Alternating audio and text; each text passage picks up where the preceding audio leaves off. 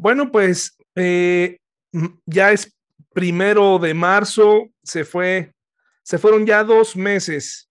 Espero que estén cumpliendo con sus propósitos, que les esté yendo bien en sus actividades, en sus trabajos, con sus familias, que estén logrando avances y que cada día que pasa avancemos, aunque sea un poquito más.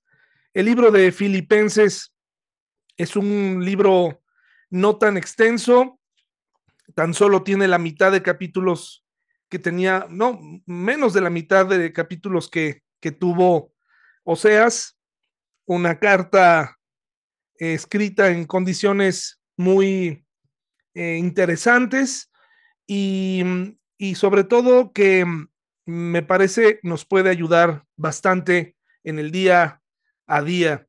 Entonces vamos a orar, vamos a orar para ofrecerle a Dios este tiempo.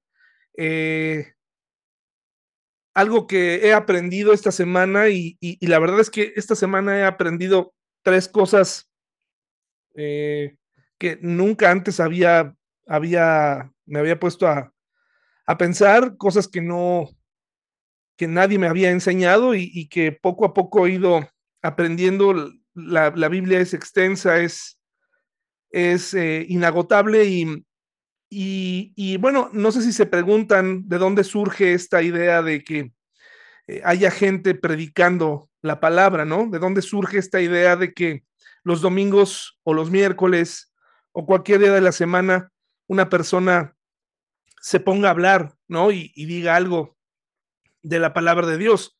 ¿Cuál es, cuál es su origen? Y bueno, pues yo realmente no, no había indagado más en este asunto hasta esta semana. Aprendí algo que tal vez es obvio y a lo mejor es algo que ustedes ya sabían, pero que yo francamente no sabía o no me había puesto a pensar de esa forma. Y eh, leía que, que, la Biblia, hermanos y hermanas, eh, fue hecha para ser leída en voz alta a un grupo de personas. La Biblia fue escrita para que una persona, un hombre o una mujer, la pudiera leer. Las cartas, pues obviamente se tenían que leer en público. el Antiguo Testamento se abría en las sinagogas y alguien lo leía. Y esto con el tiempo, pues se fue transformando en, predicación.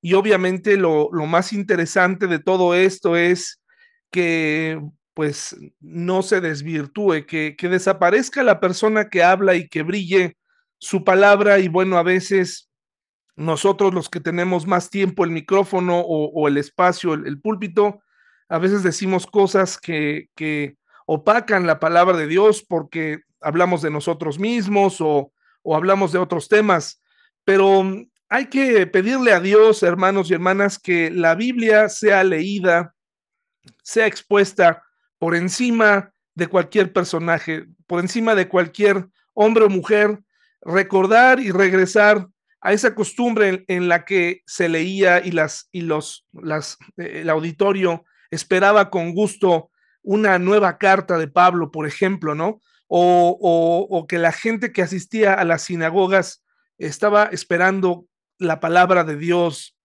Y eso es algo que, que debemos rescatar y que debemos seguir haciendo esperar la palabra de Dios los miércoles, esperar la palabra de Dios el domingo. Así que vamos a orar para pedirle a Dios que nos ayude.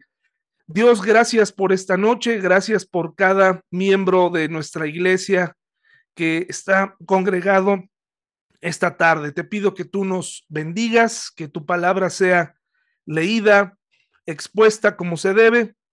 Gracias por la oportunidad que nos das de volverla a escuchar con toda libertad. Te pedimos que tu Espíritu Santo nos pueda conducir, nos pueda enseñar y nos pueda redarguir en el nombre de Jesús. Amén. Bueno, Filipenses parte 1. Esta parte sería la introducción. Y para esto quiero hacerles una pregunta. Vamos a, vamos a ver un poquito, unos dos minutitos, vamos a ver la pantalla. Hoy en día hay muchos filtros, muchos métodos. Me acuerdo cuando se revelaban las fotografías en un lugar especial se llevaban los rollos. Mm, como estudiante de comunicación, llegué a revelar en cuarto oscuro, en cuarto con luz roja, y era un verdadero arte. Y cuando estás haciendo algo así, te cuestionas si verdaderamente eso es lo que quieres hacer. Eh, en, mi época de estudiante, por allá de 1998 a, los 2000, 2002, 2004, todavía no existían cosas como las que existen ahora. Tan solo el uso del celular en aquel tiempo era eh, considerado un artículo de lujo. Recuerdo que no todos podíamos acceder a él y menos siendo estudiantes. El que lo tenía era porque sus padres tenían algo de dinero, ¿no? Pero ahora con el tiempo se han desarrollado una cantidad de eh, dispositivos que nos permiten tomar fotografía. Ya no es necesario estudiar. Por supuesto que uno, eh, hay personas que nacen con el talento para tomar fotografías, ya sea con un teléfono o ya sea con una cámara profesional. Pero las fotografías que tenemos esta tarde delante de nosotros, como se presentan aquí, pues son fotografías muy bien tomadas, eh, probablemente elaboradas en condiciones controladas. Vemos ahí a una familia en el centro disfrutando del mar y, ¿por qué no? Pensamos eh, que está la mamá del otro lado, ¿no? Detrás de la cámara tomando esa fotografía. Vemos que esta familia está feliz en un lugar paradisiaco. El niño tiene mojados los pies, mojado el short porque las olas han llegado ahí. Nos manifiesta que han estado pues un rato en la playa, ¿no? Y que están disfrutando de esa fotografía. Luego tenemos eh, en otro extremo una, una chica comiendo una ensalada. Hoy están de moda pues las ensaladas, ¿no? El, o por lo menos el comer sanamente. Y ahí vemos este tipo de eh, tomates, ¿no? Jitomates cherry y a lo mejor algo de zanahoria, en fin. Y también vemos pues la dentadura perfecta que simboliza que la chica come bien, ¿no?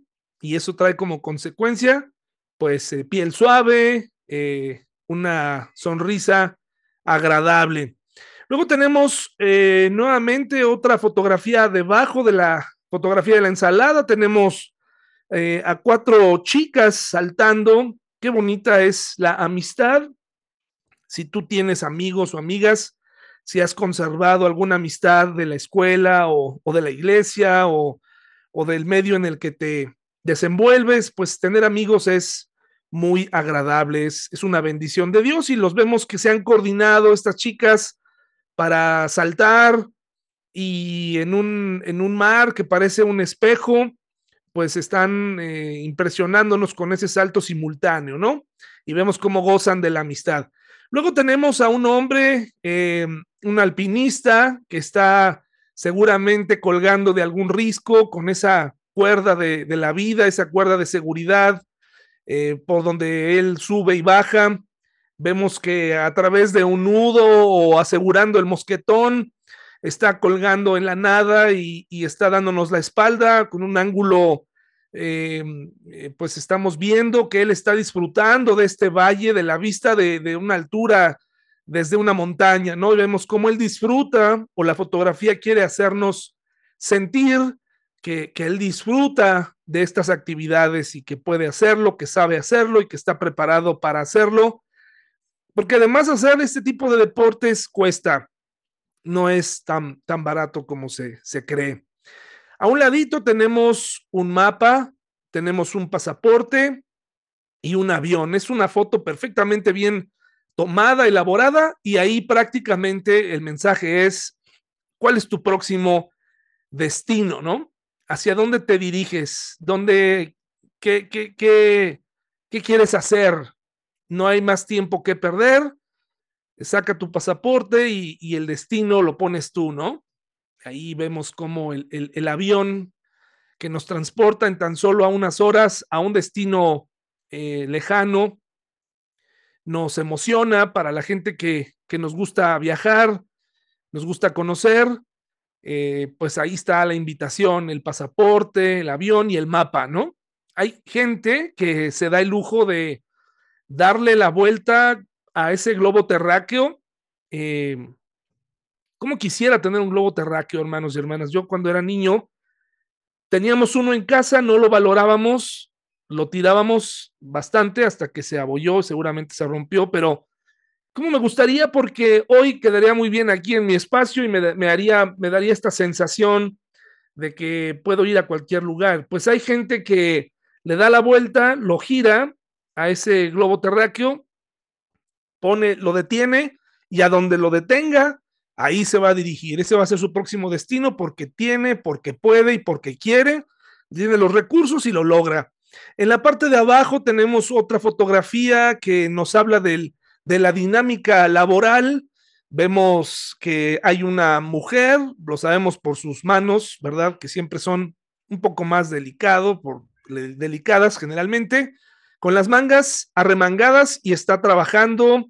Vemos cómo hay un caballero, sus teléfonos están ahí a la mano, el uso de la tecnología, los lápices, las gráficas, el mouse. Eh, vemos cómo nos están dando una imagen probablemente de una junta, eh, una junta de esas que se van descontrolando por la urgencia, en las que seguramente tú también has participado, los que trabajan saben lo que es estar en una mesa, en un escritorio y tomar decisiones, ¿no? Ahí en esas juntas generalmente están algunas personas con las capacidades para decidir, etcétera. Y, qué bonito es trabajar y qué bonito es haber estudiado o, tan solo el, el, trabajar, el levantarnos temprano y trabajar.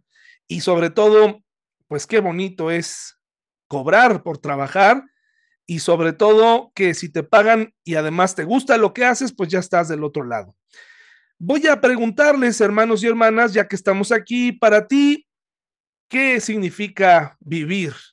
¿Qué significa vivir? Quisiera eh, en esta noche, si alguien me pudiera expresar, eh, me pudiera compartir, si hay algo en estas fotos que eh, con lo que se identifica de forma breve, me gustaría que alguien me contara ¿Qué es para ti vivir? ¿Es la familia? ¿Es el trabajo? ¿Es eh, qué es? Eh, adelante, mamá. Ya casi estoy seguro que me vas, ya sé lo que me vas a decir. Este, y con eso me vas a, te vas a adelantar a lo que quiero enseñar hoy, pero adelante. Adelante, mamá. Para mí, la vida plena que yo he experimentado eh, por ejemplo, ahorita en, el teléfono celular hay una fotografía donde estamos todos y eso me hace sentirme plena. Y es, para mí eso es vivir. ¿La familia? ah, muy bien. eso me parece maravillosamente saber vivir. Gracias, mamá. La familia es muy importante para Orten.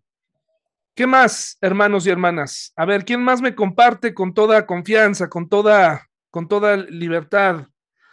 Eh, ¿Qué más? A ver, ¿qué es, qué es para ti vivir? Puedes abrir tu micrófono sin problema si quieres hacerlo. Adelante, a ver. ¿Qué es para ti vivir?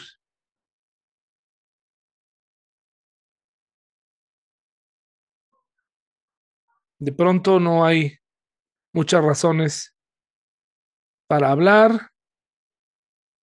Ok, muchas gracias. Un éxito, un éxito total la actividad. Muy bien. Eh, ¿Qué es para ti vivir? Bueno, pues para la mayoría no sabemos, este, pero yo se los voy a decir. Para Pablo, eh, dice que para él, según Filipenses 1:21, dice, pues para mí vivir significa vivir para Cristo y morir es aún mejor, según Filipenses 1.21, y para todos aquellos que eh, memorizan la palabra de Dios desde la Reina Valera, eh, prácticamente todos lo sabemos, porque para mí el vivir es Cristo y el morir es ganancia. ¿Cómo llegó Pablo, un hombre que hablaba muchos idiomas, un hombre educado, eh, bajo eh, la tutoría de uno de los más grandes eh, rabinos, un hombre letrado, con ciudadanía romana, pero también judío, un hombre que sabía lo que significaba lo que es viajar. Él tenía, seguramente pasó por muchos momentos como los que tú y yo pasamos, donde en diferentes etapas pensamos que estamos viviendo plenamente, le atribuimos a la familia, al trabajo, a la pareja, a las cosas, al dinero, al trabajo en la iglesia, qué sé yo, le atribuimos la vida plena, ¿no? E, es una vida abundante, así lo vemos nosotros. Pero él llegó a, a, lo largo de su vida, en esta etapa en la que se encuentra, él nos dice algo que, que puede ser un misterio para nosotros, que puede ser algo muy lejano. No se sienta mal. Cuando yo le digo esto es porque yo también para mí eh, es difícil. Yo no quisiera adornarme diciéndoles, miren, pues también para mí el vivir significa vivir para Cristo, porque realmente, hermanos y hermanas, Pablo vivió para él, eh, fue tirado de un caballo en donde se perdió la visibilidad que tenía la, la mayor parte de su vista. Él poco a poco la iba perdiendo encarcelado, ya nos cuenta su historia en naufragios, azotado, etcétera. Y él decía, para mí no hay otra cosa mejor que vivir para Cristo. Con el tiempo, eh, conforme se fueron repitiendo las historias de Jesús de boca en boca, se fue perdiendo el anhelo, se fue perdiendo el significado, se fue perdiendo esa, e, e, esa fuerza de estas palabras. Eh, para los contemporáneos de Pablo, seguramente él contagió de forma tal, los, los eh, incentivaba a vivir, les ponía el ejemplo y, y conforme fueron pasando las segunda, tercera, cuarta generación de cristianos hasta llegar a nuestro tiempo, me parece sin, sin temor a equivocarme que es muy difícil que realmente alguno de nosotros pudiera llegar a decir, para mí vivir significa vivir para Cristo. Tenemos que ser francos. Estamos esta noche aquí para aprender, para decir aquellas cosas que, que a veces no queremos escuchar y que incluso él estaba dispuesto a renunciar a la vida para encontrarse con Cristo. En, otros pasajes él hablaba acerca de esto. Él decía, pues yo no sé qué hacer porque tengo el deseo de compartir lo que Jesús ha hecho en mi vida, lo que Jesús puede hacer en la vida de los demás, pero también eh, si me muero y estoy con Él, todos, todo se arreglaría, mi vida estaría mejor. Entonces, que el objetivo de este estudio nos lleve a ir cada día más con este anhelo de vivir para Cristo. Parecernos a Jesús nos, nos va transformando, eh, tener esta meta de, de buscar ser como Él va ayudándonos a tener mejores relaciones personales, por supuesto que influye en nuestras familias, en nuestro carácter y en cada decisión que vayamos tomando hasta que nos encontremos con Él. Todo comienza, hermanos, el libro de Filipenses tiene su comienzo no en Filipenses, porque ya en Filipenses ya estaba fundada esa iglesia que él comenzó en su segundo viaje misionero. Todo comienza con una mujer, un grave problema y una visión. Y esto está en el libro de Hechos. Hace algunos años estudiamos el libro de Hechos y para mí fue una revelación haber estudiado Hechos. Lo disfruté mucho. Desafortunadamente, para serles bien franco, esta noche ando muy franco.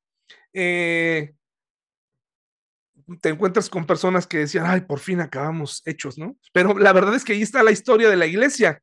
Y fue muy interesante darme cuenta cómo, cómo comenzó todo, cómo los apóstoles y Pablo, los viajes misioneros, todo esto es muy interesante. Entonces, la iglesia de, de Filipo, de Filipos, tiene su origen y nos cuentan la historia de su origen en el libro de Hechos. Así que acompáñenme allá, por favor, el libro de Hechos 16, del 11 al 40. Hechos 16, del 11 al 40. Si usted se mete en la historia, le aseguro que va a ser muchísimo más llevadero el estudio, más enriquecedor y después podrá seguir con su vida.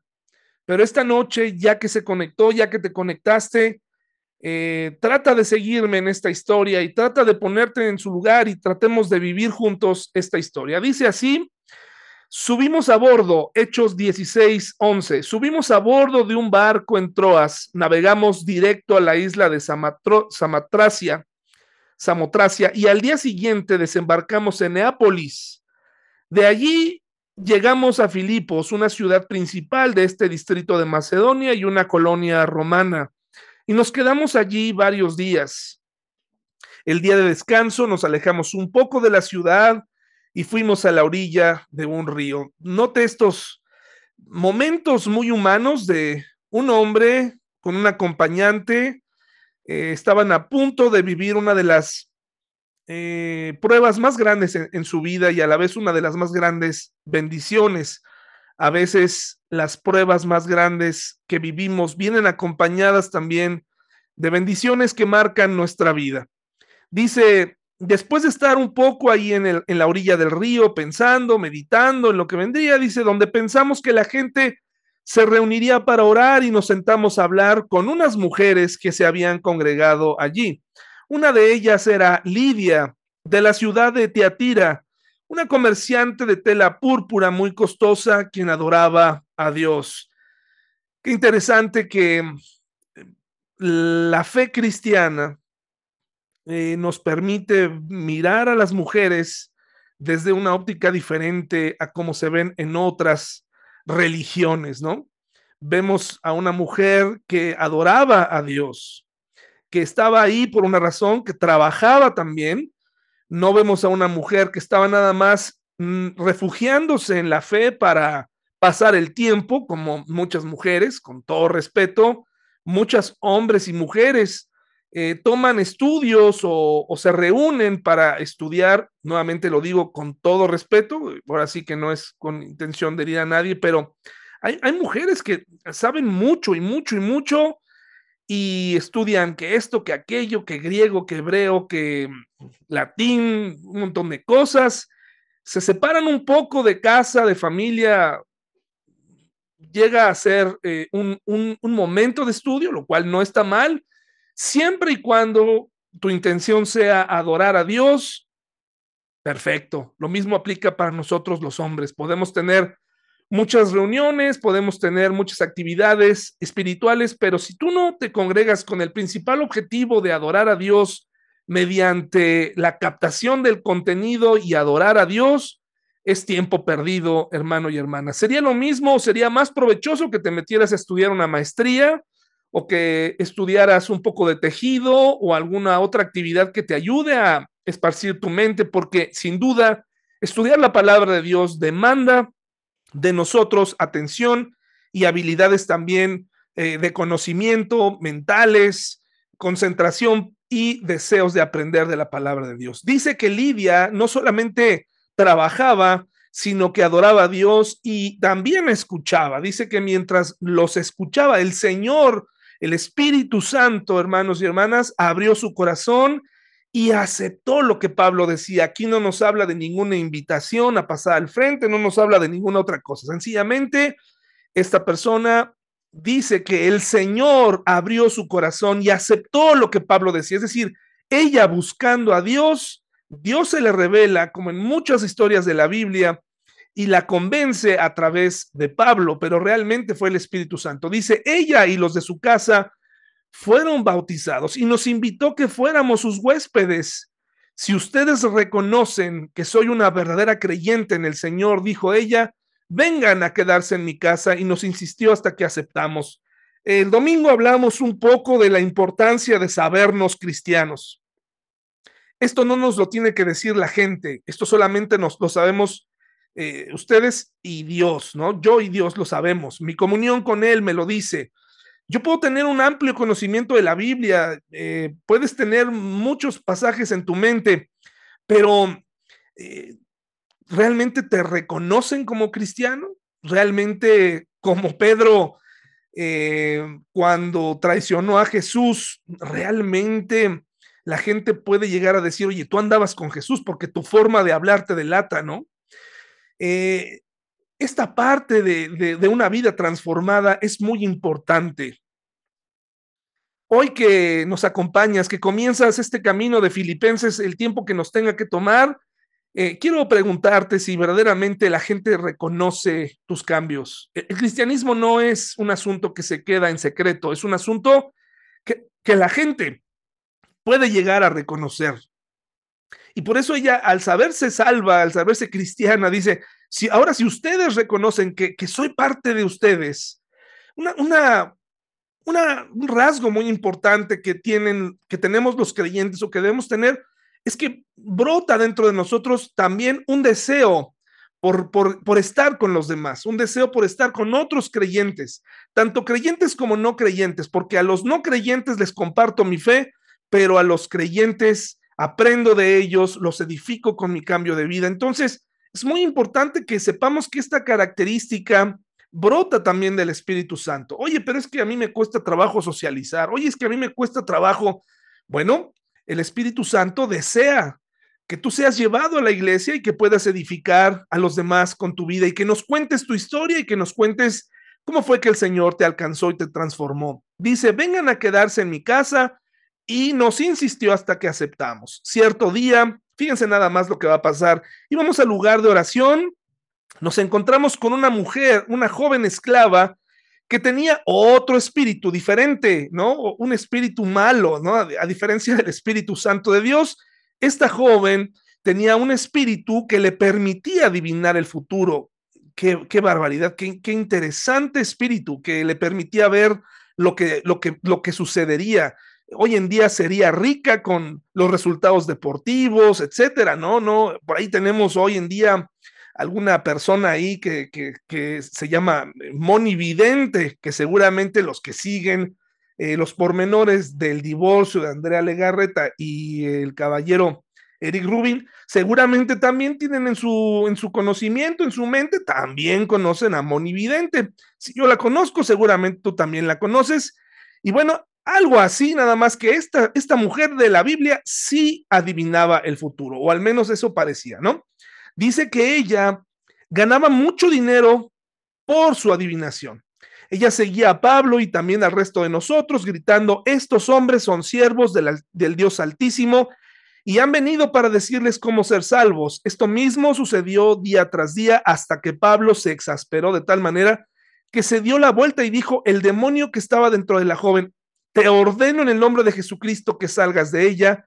Y al instante el demonio la dejó. Y me pregunto aquí, Pablo, pero ¿por qué estás callando a, alguien que está a tu favor? No estaba diciendo una mentira.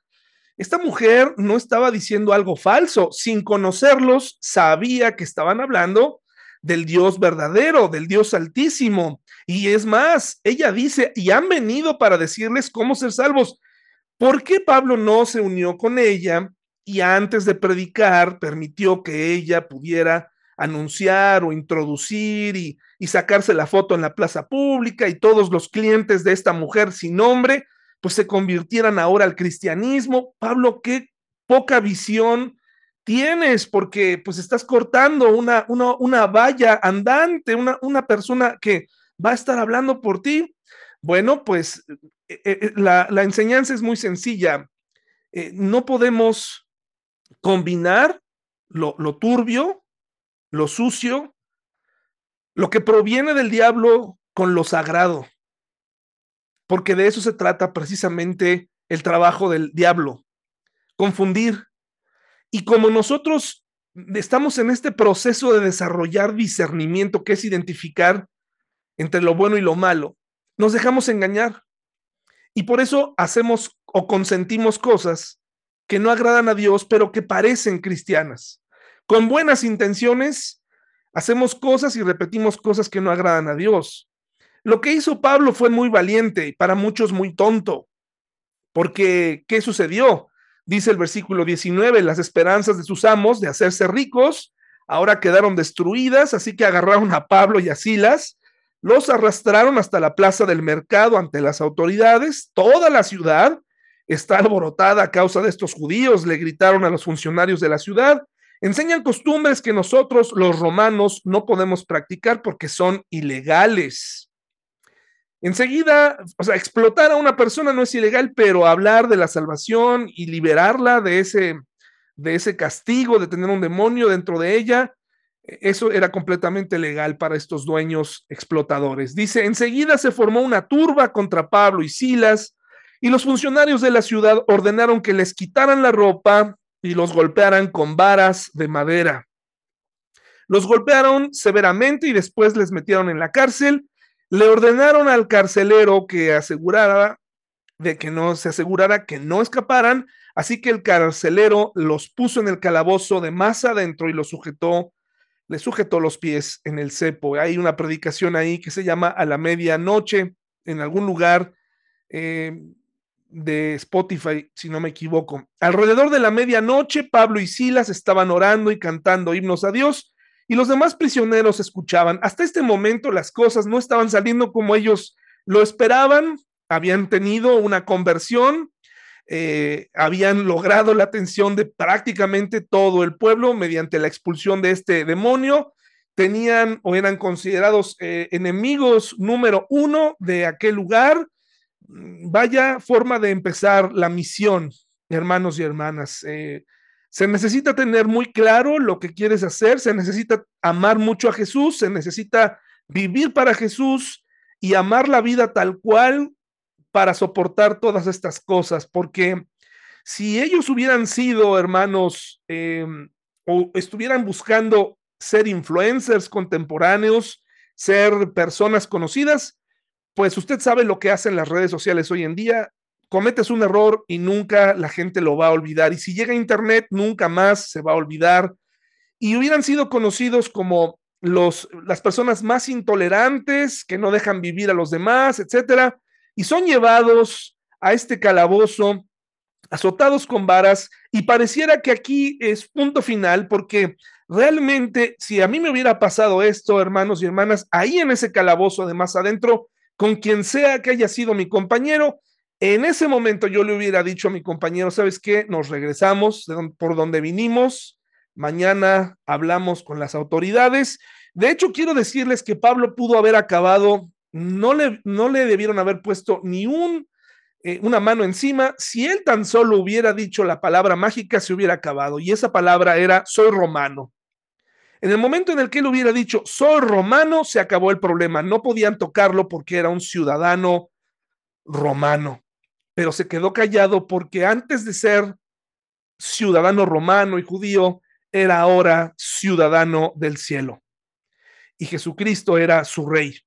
Por lo tanto, quedó callado y dice, los golpearon severamente y después los metieron a la cárcel, todo lo que acabamos de leer, pero, pero algo sucede en el capítulo, versículo 25, alrededor de la medianoche, Pablo y Silas estaban orando y cantando himnos a Dios y los demás prisioneros escuchaban. Y aquí comienza a mezclarse la prueba con la bendición. Ojalá deseo que en tu vida nunca eh, tengas demasiadas pruebas difíciles, pero si un día las tienes, porque es inevitable, puedas encontrar este equilibrio y puedas distinguir este, esta transición entre lo terrible, y lo espiritual, lo sobrenatural, lo hermoso, cuando Dios te dice, estoy aquí contigo.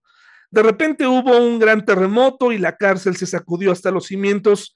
Al instante todas las puertas se abrieron de golpe y a todos los prisioneros se les cayeron las cadenas.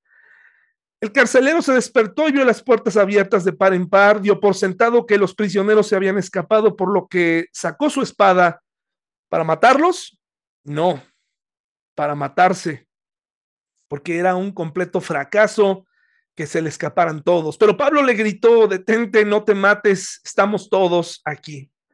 El carcelero pidió una luz y corrió al calabozo y cayó temblando ante Pablo y Silas. Después lo sacó y les preguntó, señores, ¿qué debo hacer para ser salvo? Y probablemente, hermanos y hermanas, no quiero cambiar el significado de este versículo, pero e, es muy probable que él identificó lo sobrenatural del asunto y, yo creo, hermanos, que es muy probable que él no estuviera pensando en, el más allá. Es, probable que él les estuviera preguntando a ellos, ¿cómo me libro de esta, no?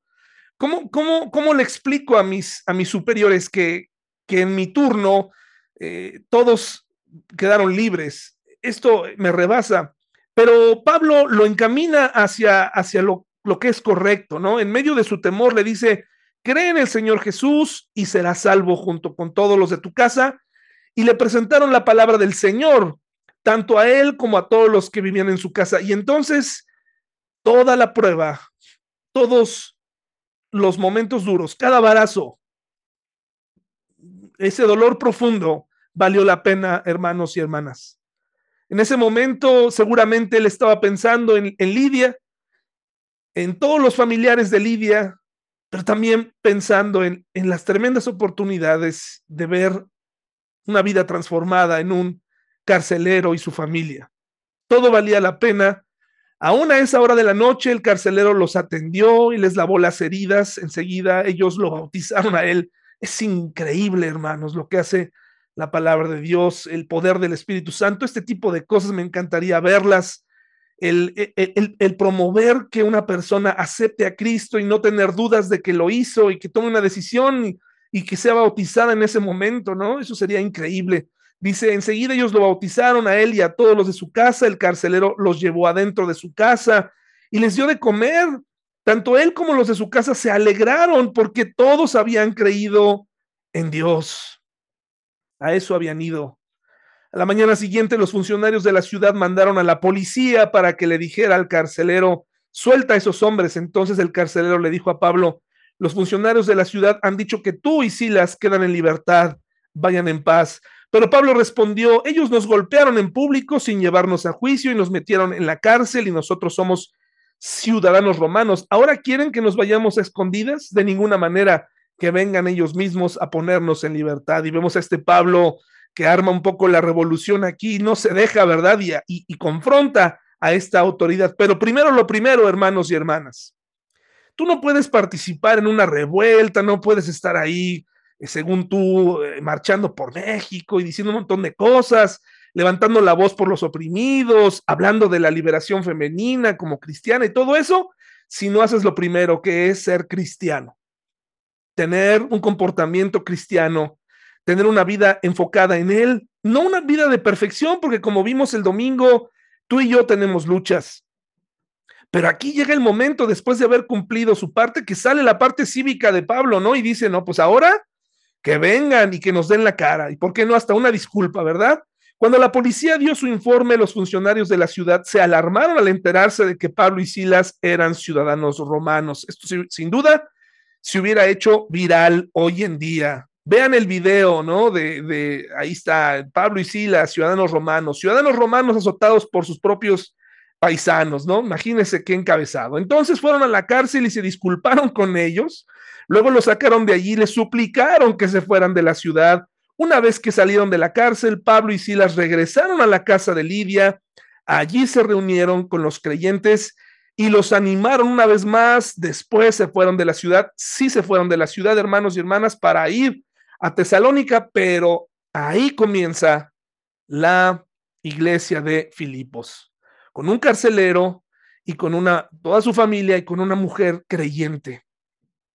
Qué maravilla el ver cómo inicia una iglesia. ¿Cómo empezó nuestra iglesia, hermanos y hermanas? Pues con gente de muchos contextos sociales diferentes, tenemos de todo, al inicio recuerdo que teníamos, la gente se iba añadiendo, personas que pasaban por ahí, escuchaban los coros, un vendedor de hamburguesas, eh, jóvenes que, les llamaba la atención y se metían, cosas que el Espíritu Santo va haciendo. Entonces, esto, esta historia de Filipos, eh, Filipenses comienza aquí, pero también comienza, hermanos, con una visión que Pablo recibió antes. Estoy empezando de atrás hacia adelante. Eh, dice eh, Hechos 16 del 8 al 10, si me acompañan ahí.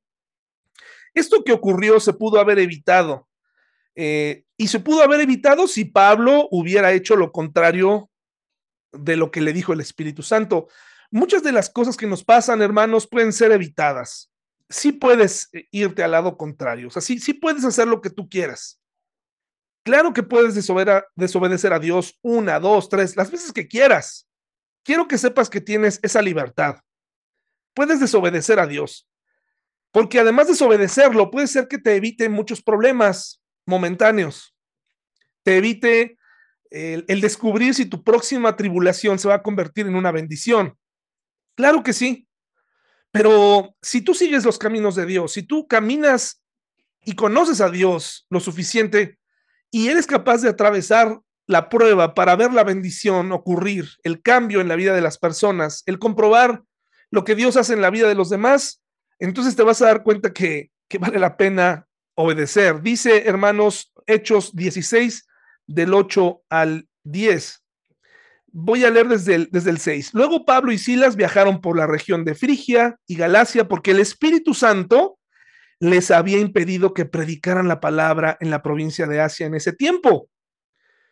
Y Pablo no se resistió, Pablo obedeció. Luego al llegar a los límites con Misia, se dirigieron al norte hacia la provincia de Bitinia, pero de nuevo el Espíritu de Jesús no les permitió ir allí, no porque esa gente fuera mala, porque Dios sabía, en, Filipos hay una mujer que se llama Lidia, porque en, en Filipos hay un carcelero que está listo para hacer las paces conmigo.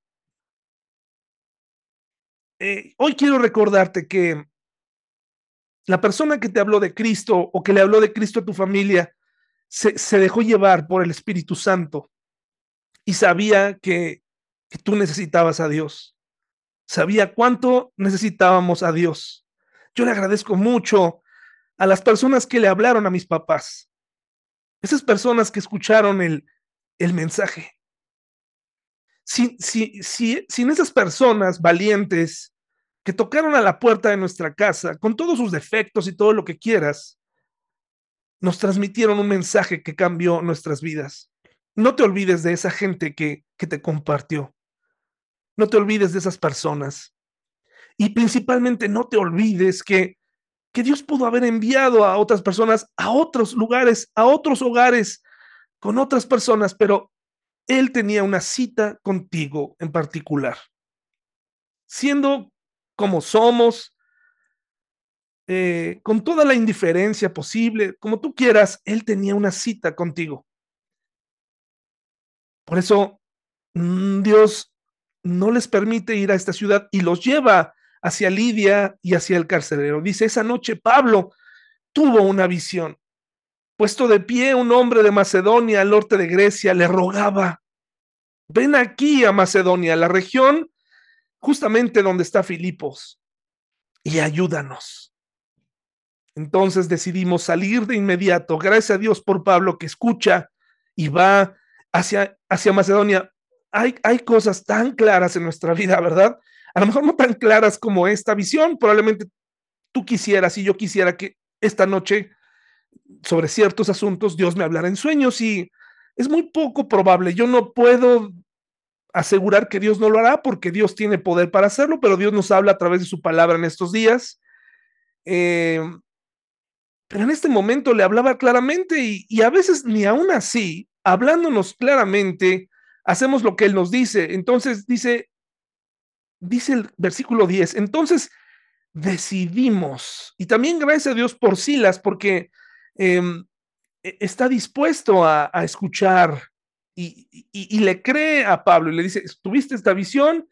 Vámonos para allá, vámonos juntos. Ya habían tenido una discusión el, antiguo compañero de Pablo, Bernabé, se habían separado y, y ahora está con Silas y Silas dice, vamos para allá. Dice que salieron de inmediato hacia Macedonia después de haber llegado a la conclusión de que Dios nos llamaba a predicar la buena noticia allí. Una visión un problema muy, muy grave que vivieron, pero también, hermanos, un compañero de viaje. Hechos 16 del 1 al 5. De atrás para adelante, hermanos. Acompáñenme, por favor, Hechos 16. Dice, Pablo fue primero a Derbe y luego a Listra, donde había un discípulo joven llamado Timoteo. Este joven que se convierte en un discípulo, en un amigo, y en un hombre influyente en la iglesia de Éfeso y en aquella región. Dice que su madre era una creyente judía, pero su padre era griego. Los creyentes de Listra e Iconio tenían un buen concepto de, Timoteo. Y nuevamente vemos la importancia de la vida cristiana a la luz de los demás.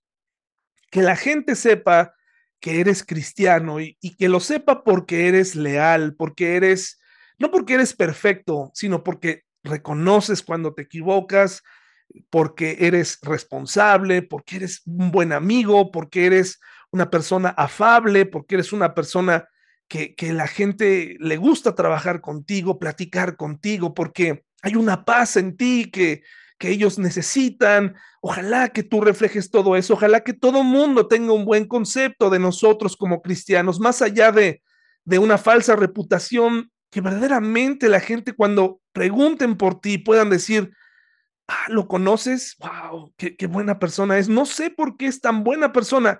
Y, y, que, y que después alguien diga, ah, es que es cristiano. Es que él, él, él es creyente. Pero tenemos esta responsabilidad de, de, llegar a ser como, como Timoteo, hermanos, y tener una, una reputación correcta. Dice, de modo que Pablo quiso que él los acompañara en el viaje, porque también en el pasado habían tenido alguna situación con Marcos que, que los había abandonado ahí en el viaje y, y necesitaba alguien que verdaderamente tomara el compromiso de ir. Dice, por respecto a los judíos de la región, dispuso que Timoteo se circuncidara antes de salir, ya que todos sabían que su padre era griego. Luego fueron de ciudad en ciudad enseñando a los creyentes a que siguieran las decisiones tomadas por los apóstoles y los ancianos de Jerusalén, así que las iglesias se fortalecían en su fe y el número de creyentes crecía cada día. Unos versículos atrás, Pablo está enseñando que ya no es necesario circuncidarse. Entonces, la pregunta aquí, ¿y circuncidarse, hermanos y hermanas? Pues ya lo sabemos, la mayoría sabemos lo que es, es retirar esta piel que está sobrando del miembro del hombre, que era un distintivo entre el pueblo judío, que además tenía beneficios higiénicos, pero que también comprometía al hombre a vivir su pureza y a ser identificado como una persona judía, una persona apartada de parte de Dios, un que, ellos eh, cada vez que voltearan a ver, realmente la pensaran dos veces antes de ser inmorales, ¿no? Entre otros significados. Pero entonces aquí vemos que Timoteo está dispuesto a llevar a cabo esto, esta labor, este, esta ceremonia para ser más efectivo entre los gentiles. Eh, interesante porque Pablo siempre, él, decía que tenía que hacerse a los judíos, hacerse a los gentiles un poco para, para poder llegar a más personas y, que se entienda muy bien de qué se trata esto. No era quedar bien con todos, como, como alguna vez Pablo regañó a Pedro, ¿no? Por esto, era más bien una estrategia para poder entrar y, y romper esta barrera entre este, este, este pueblo gentil. Entonces aquí Timoteo se convierte en un futuro compañero de viaje. Y ahora sí, hermanos y hermanas, vamos a Filipenses, por favor. Vamos al libro de Filipenses con este contexto. Ahora usted sabe dónde surge, cuál es el origen de Filipenses. Y ahora sí, hermanos, eh, vamos a leer solamente los primeros versículos de Filipenses, del versículo 1 al 6. Quiero decirles, hermanos y hermanas, que el Filipenses, todas las iglesias para Pablo eran especiales. Esto que ni qué.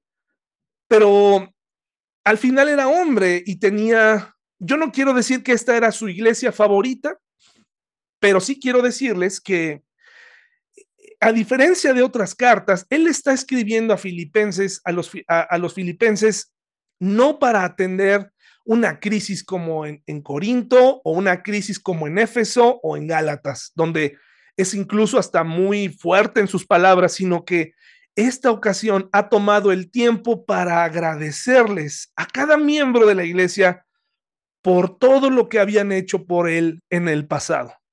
Se toma el tiempo para darnos una, una base de lo que, lo que debe ser una iglesia, pero además expresa su agradecimiento con cada miembro de la iglesia. Y mire lo que dice Filipenses 1 del 1 al 6. Espero que ya estén ahí, hermanos y hermanas. Dice, Saludos de Pablo y de Timoteo, esclavos de Cristo Jesús. Ahí vemos ya, usted ya sabe quién es Timoteo. Eh, vamos a hablar más de él y en el futuro hablaremos de, Timoteo y de, las cartas dirigidas a él. Pero aquí ya sabe usted, un joven, un joven que, que también estaba aprendiendo a, como Pablo, a vivir para Cristo en una época difícil. Dice, yo, Pablo, escribo esta carta a todo el pueblo santo de Dios en Filipos que pertenece a Cristo Jesús, incluidos a los líderes de la iglesia y a los diáconos. Que Dios nuestro Padre y el Señor Jesucristo les den gracia y paz. Las dos cosas más hermosas que le puedes desear a una persona es que les vaya bien, que, que haya en gracia en sus proyectos delante de Dios, que todo lo que hagas eh, esté inundado de la gracia de Dios y que tengas paz, que es una de esas cosas que no se encuentran ya últimamente. En todas partes encuentras ansiedad, problemas, pero aquí dice, ojalá tengas paz, te deseo que tengas paz en Jesucristo.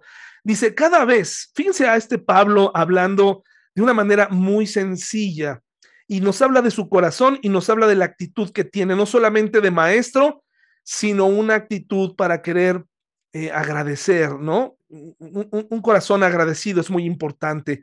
Cada vez que pienso en ustedes, le doy gracias a mi Dios. Siempre que oro, pido por ustedes con alegría, porque han colaborado conmigo en dar a conocer la buena noticia acerca de Cristo desde el momento en que la escucharon por primera vez hasta ahora. Y ya usted sabe las historias de la fundación de la iglesia en Filipos con Lidia, y con el carcelero. Y dice, y estoy seguro de que Dios, quien comenzó la buena obra en ustedes, la continuará hasta que quede completamente terminada el día que Cristo Jesús vuelva. Me voy a detener un poquito en este versículo porque Pablo les está dando aquí, está asegurando lo que Dios está a punto de hacer y lo que quiere hacer eh, lo que sabe que Dios quiere hacer en la vida de cada creyente sincero. No sé si algunas veces te has sentido un creyente incompleto, porque cuando no es una cosa es otra, porque no tienes tiempo para orar, porque no tienes tiempo de eh, leer, porque no comprendes, porque tu mente te lleva directo a otro lugar, porque tu mente se va seguido a Tarsis, porque estás eh, distraído en otras cosas. Pues quiero decirte, hermano y hermana, que si tú eres un verdadero creyente en Él, Dios va a terminar esa obra en ti. Dice, estoy seguro, dice Pablo. Estoy seguro, pero me parece que está hablándole a un perfil de cristianos muy específico. Es un nivel de cristianos que, que están dispuestos. E, estoy seguro que no se está refiriendo a un cristiano distraído, ¿no? Todo el tiempo, porque como vimos el domingo, hay luchas que todos enfrentamos, pero también si tú estás en una actitud de eh, retar a Dios, en una actitud de eh, distracción continua, hay otras cosas que deberíamos pensar y hacer primero.